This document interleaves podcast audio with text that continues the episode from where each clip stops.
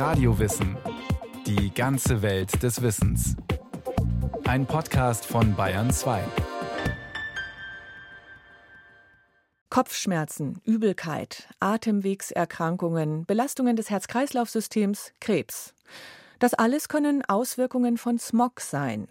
Deshalb wurden in den 1980er Jahren die Gesetze zur Luftreinhaltung verschärft. Trotzdem ist Smog immer noch ein Thema. 16 Uhr, Sie hören Nachrichten. Für die Ballungsräume des westlichen Ruhrgebietes ist vor einer Stunde Smogalarm der Stufe 3 ausgelöst worden. Damit sind ein nahezu generelles Fahrverbot für den privaten Autoverkehr sowie einschneidende Produktionseinschränkungen bis hin zu möglichen Betriebsstilllegungen in Kraft. 18. Januar 1985. Im Ruhrgebiet wird die höchste Smog-Alarmstufe ausgelöst. Zum ersten Mal seit Bestehen der Bundesrepublik. Die Schwefeldioxidwerte haben die Marke von 1800 Mikrogramm pro Kubikmeter Luft überschritten. Zum Vergleich, inzwischen gilt für SO2, also Schwefeldioxid, europaweit der Tagesgrenzwert von 125 Mikrogramm. Ein Bruchteil des Wertes von 1985. Das stechend riechende und wasserlösliche Gas SO2 entsteht überwiegend bei der Verbrennung von Kohle und Öl, wenn der enthaltene Schwefel oxidiert. Schwefeldioxid reizt Augen und Schleimhäute und kann Atemwegsprobleme verursachen. Der Minister für Arbeit, Gesundheit und Soziales des Landes Nordrhein-Westfalen gibt bekannt, dass starke Luftverschmutzung bei der augenblicklichen Wetterlage Smog-Alarm erforderlich macht. Die Verkehrssperrbezirke sind durch besondere Verkehrszeichen beschildert.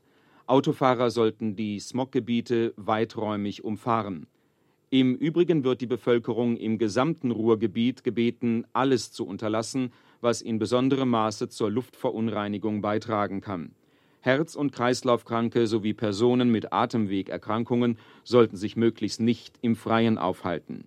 Der Duden definiert den Begriff Smog als einen Dunst oder Nebel, der mit Abgasen, Rauch oder anderem gemischt ist und sich über Großstädte oder Industriegebiete legt. Smog entsteht im Winter bei sogenannten Inversionswetterlagen, also wenn kein Luftaustausch zwischen der kälteren Luftschicht am Boden und den darüberliegenden wärmeren Luftschichten stattfindet. Der sogenannte Käseglockeneffekt, bei dem kein Wind die Schadstoffe verteilt, sondern die giftdurchsetzte Luft über Stunden und Tage steht neblig trübes Wetter entsteht. Smog. Der Begriff setzt sich zusammen aus dem englischen Smoke für Rauch und Fog für Nebel. Lokalreporter in Nordrhein-Westfalen beschreiben im Zuge des Smog-Alarms 1985 gespenstische Szenen von ausgestorbenen Plätzen, über die trübe Nebelschwaden wabern. Berichten von leergefegten Innenstädten, von überfüllten Bussen und geschlossenen Kindergärten. Der Smog ist das Nachrichtenthema Nummer eins. Wegen des Smogalarms im Ruhrgebiet lassen die Bochumer Opel-Werke die für morgen geplante Sonderschicht ausfallen. Die 5000 Arbeiter, die morgen rund 600 Fahrzeuge herstellen sollten, können zu Hause bleiben. Auch die Bundeswehr hat die Soldaten im Ruhrgebiet aufgefordert, ihre Wagen stehen zu lassen. In anderen Bundesländern wird nicht alarmiert, auch wenn die Luft dort ebenfalls schlecht ist. Es fehlen schlichtweg die entsprechenden Smogverordnungen. Im Ruhrgebiet kommt der giftige Dunst 1985 nicht aus heiterem Himmel. Schon seit Jahren wabert dicker Nebel durch das industrielle Ballungsgebiet. Längst ist der Kohlenpott berüchtigt für seine schlechte Luft, in der man Wäsche nicht zum Lüften oder Trocknen ins Freie hängen kann, weil sie danach stinkender und dreckiger ist als zuvor. Mehrmals täglich Ruß und Asche von der Fensterbank zu kehren, für die Hausfrauen im Ballungsgebiet der Hochöfen und Kohlekraftwerke gehört das zum Alltag. Wie kam es also zu jenem Smog-Alarm am 18. Januar 1985?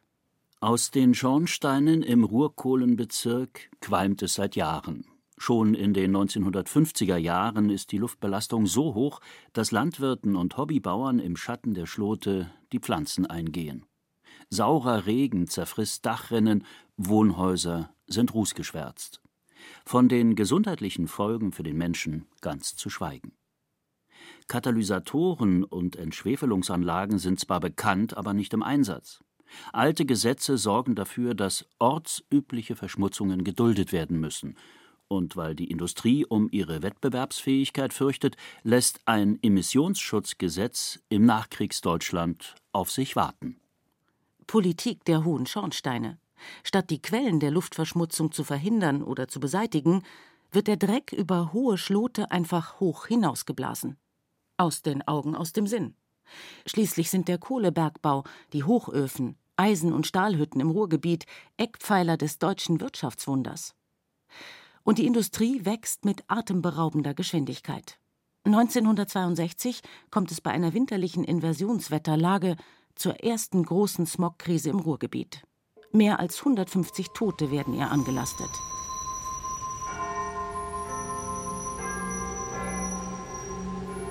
Dabei ist längst bekannt, dass dreckige Luft gefährlich ist. In den Adventstagen 1952 ziehen giftige Schwaden durch London. Augenzeugen berichten damals, man habe die Hand vor Augen nicht mehr sehen können. Zwar ist man in der Metropole an der Themse dreckige Luft gewöhnt, nennt sie scherzhaft Pea Soup, Erbsensuppe, doch dieser Giftnebel übersteigt alles bisher Dagewesene. Als The Big Smoke sich nach fünf Tagen endlich verzieht, hat er Tausenden den Tod gebracht und der Menschheit den Begriff Smog. Die Bevölkerung im Ruhrgebiet hat längst die Nase voll. Doch erst Ende der 1950er Jahre wird der Protest so laut, dass Wegführen nicht mehr möglich ist. Und Willy Brandt nutzt schließlich das erwachte Interesse am Umweltschutz 1961 für sich und macht das Thema Luftverschmutzung zur SPD-Wahlkampfangelegenheit. Erschreckende Untersuchungsergebnisse zeigen, dass im Zusammenhang mit der Verschmutzung von Luft und Wasser eine Zunahme von Leukämie, Krebs, Rakitis, Blutbildveränderungen sogar schon bei Kindern festzustellen sind. Verehrte Anwesende und besonders Freunde aus dem Revier, der Himmel über dem Ruhrgebiet muss wieder blau werden. Doch bis zum blauen Himmel ist es noch ein weiter Weg. 1964 verabschiedet die Bundesregierung eine erste technische Anleitung zur Reinhaltung der Luft. Noch einmal zehn Jahre länger dauert es, bis die Bundesrepublik ein Bundesemissionsschutzgesetz erhält. Immerhin, Nordrhein-Westfalen erlässt 1974 eine erste Smog-Verordnung, die Einschränkungen für Fabriken, sowie Fahr- und Heizverbote für die Bevölkerung festlegt, wenn bestimmte Schadstoffwerte überschritten werden. In den Folgejahren steigt die Sensibilität für die sogenannte Lufthygiene so weit, dass alle Bundesländer gemeinsam über eine solche Smog-Verordnung diskutieren. Die bisher engsten Grenzen für gesundheitsgefährdende Werte werden 1984 in einer Muster-Smog-Verordnung festgeschrieben. Bei Inversionswetterlagen soll schon bei 60 Milligramm Schwefeldioxid eine Voralarmstufe gelten. Allerdings, umgesetzt wird die Smog-Verordnung nur in Nordrhein-Westfalen, und zwar genau im Januar 1985, sodass prompt Alarm ausgelöst werden muss. Ich wiederhole, für das westliche Ruhrgebiet gilt ab 14.40 Uhr die Smog-Alarmstufe 3. So wurde, wie das Magazin Der Spiegel schreibt, über Nacht aufgrund einer politischen Entscheidung aus einer Vorwarnung ein echter Alarm. Ohne die Verschärfung der Grenzwerte wäre die dritte Alarmstufe bei gleichen Schadstoffwerten am 18. Januar noch gar nicht ausgerufen worden. Nürnberg 30 Jahre später. Luftreinhaltung gehört inzwischen zur alltäglichen Routine.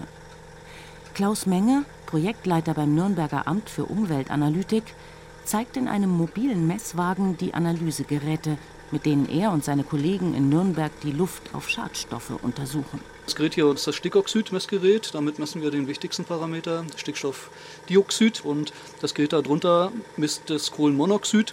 Da sind die Werte allerdings nicht so kritisch, aber wir messen es immer noch mit, weil es ein guter Parameter ist für die Luftbelastung durch den Straßenverkehr. Das Gerät darunter haben wir schon stillgelegt, weil da sind die Konzentrationen so niedrig, dass man es kaum noch messen kann. Und das alte Gerät mussten wir stilllegen, weil es das nicht mehr konnte. Das stillgelegte Gerät war einmal für Schwefeldioxidmessungen zuständig. Das Gas das im Ruhrsmog von 1985 die Grenzwerte sprengte, spielt heute schier keine Rolle mehr, weder im Ruhrgebiet noch in Bayern. Auch dort war die Luft nicht immer nur sauber.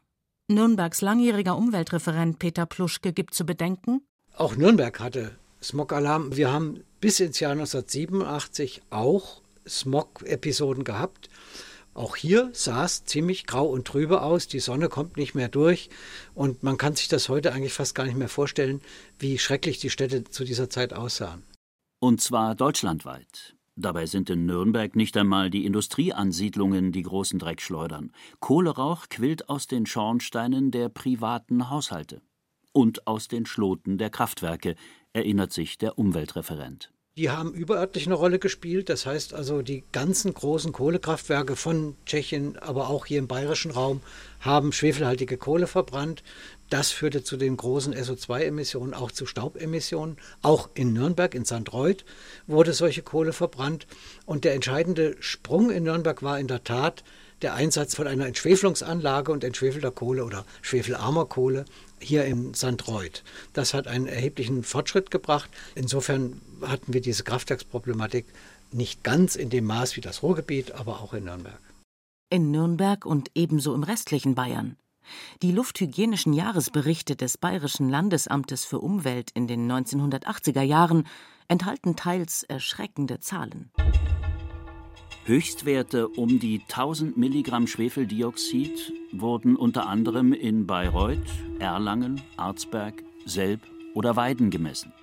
Für 1987 ermittelte das Landesamt für Umwelt auf dem Hofer Schlosshof gar einen kurzzeitigen Höchstwert von über 2100 Milligramm SO2 in der Luft. 6000 Mal mehr als der heute zulässige Stundenmittelwert.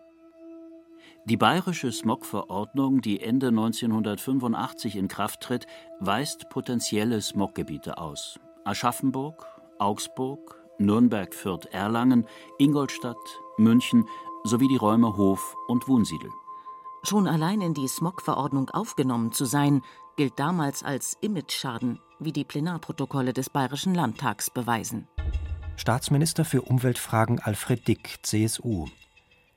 Wenn wir als Fremdenverkehrsland in Bayern die Schwellenwerte senkten, dokumentierten wir, kommt's ja nicht her, weil es bei uns viel schlechter ist als anderswo.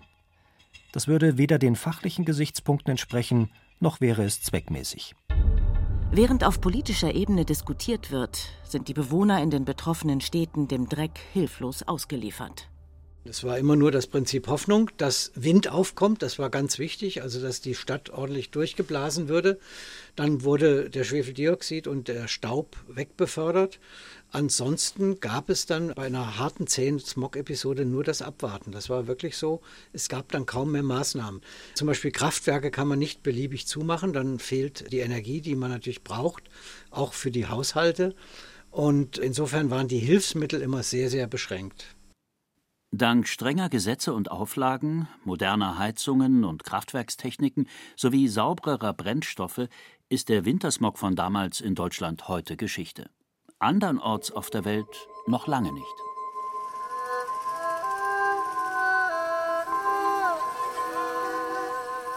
Bei uns in der Familie ist es so, dass ich morgens fast als erstes eigentlich zu meinem Handy greife und dann als erstes einmal gucke, wie die Luftqualität ist. Das geht über eine App auf dem Handy und da kann ich nachgucken, wie die Luftwerte sind, nicht nur für ganz Peking, sondern auch hier in meinem Stadtviertel. Und das bespreche ich in der Regel dann schon am Frühstückstisch mit meinen Kindern und die wissen dann, ob sie beispielsweise in den Schulpausen auf den Schulhof dürfen oder ob sie in den Pausen möglicherweise drin bleiben müssen. Beschreibt Ruth Kirchner ihren Alltag in der Zeit, in der sie als ARD-Korrespondentin in Peking lebte. Grüne Luft nennen es die Chinesen, wenn die Luft gut ist, nach der Signalfarbe in der App. Von den Wolkenkratzern aus können die Bewohner Pekings dann plötzlich ungeahnte Aussichten genießen. Und die saubere Luft ist Gesprächsthema Nummer eins. Meistens aber sieht es anders aus. Manchmal wäre es besser, man wüsste gar nicht, wie schlimm die Luftwerte teilweise sind. Mein Sohn, der spielt gerne Fußball, da werden ganze Fußballturniere am Wochenende abgesagt, da wird das Training abgesagt. Da muss man sich dann überlegen, was machen wir jetzt, wenn die Kinder nicht draußen spielen dürfen, weil die Luftwerte so schlecht sind. Wie kann man die Kinder bei Laune halten, wenn eben all das, was man normalerweise draußen macht, mit dem Fahrradfahren, Rollerblades fahren, draußen spielen mit den Freunden, wenn das auf einmal alles wegfällt. Schlagzeilen machten 2008 die chinesischen Maßnahmen zu den Olympischen Spielen in Peking. Um die Stadt sauber zu bekommen, gab es drastische Fahrverbote.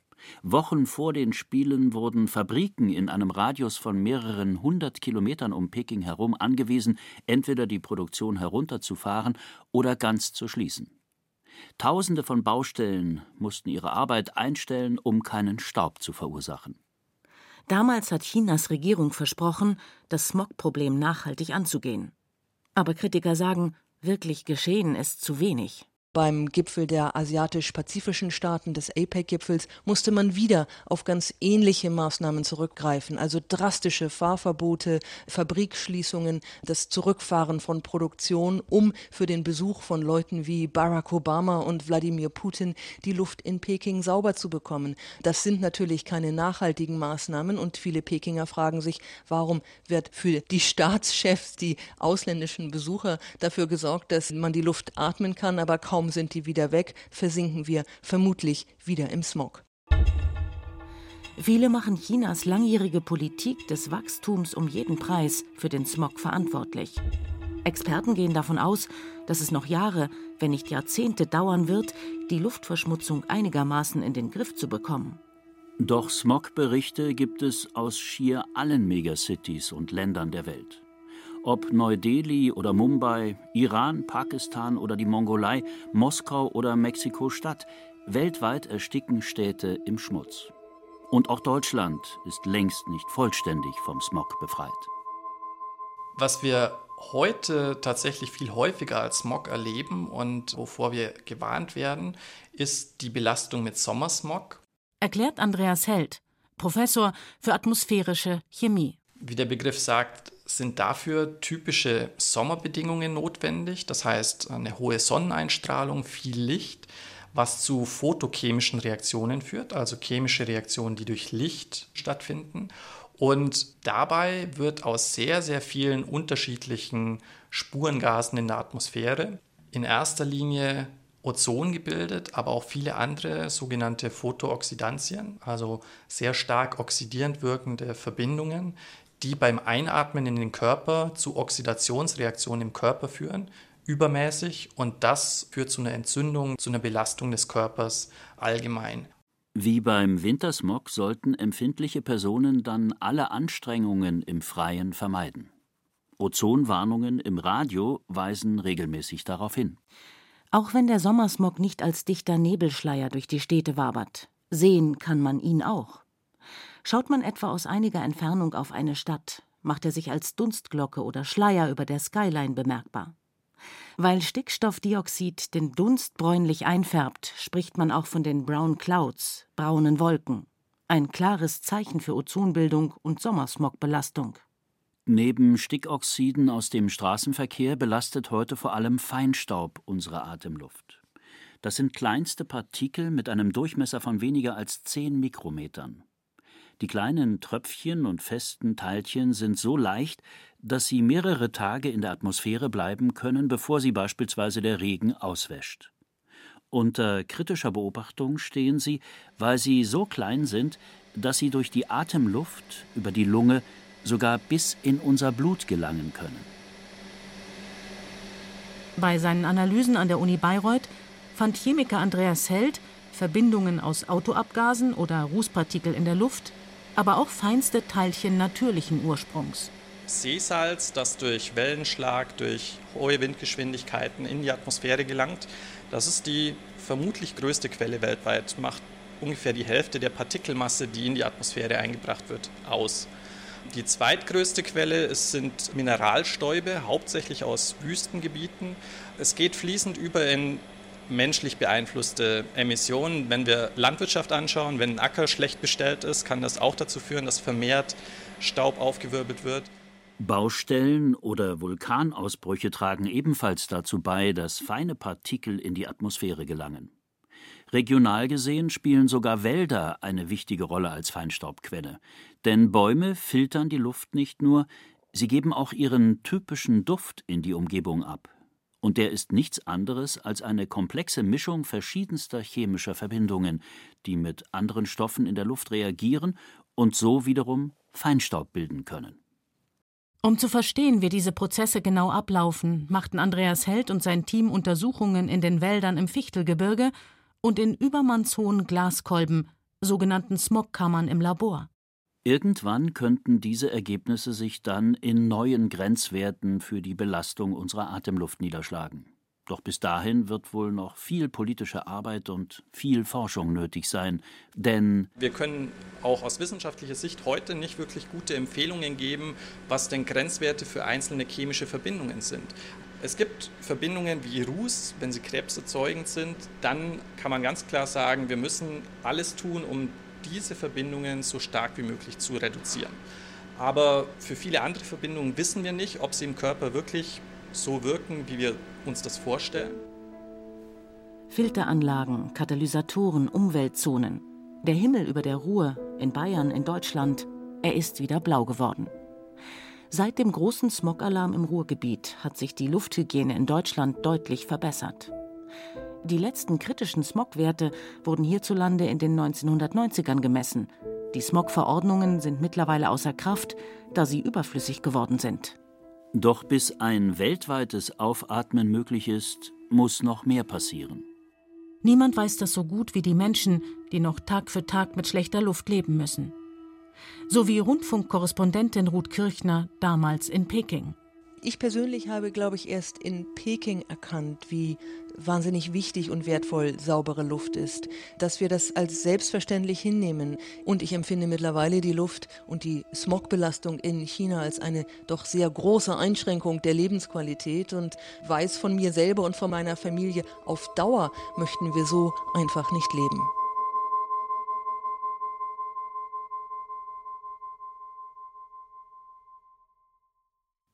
Sie hörten Smog, eine dreckige Geschichte von Inga Pflug.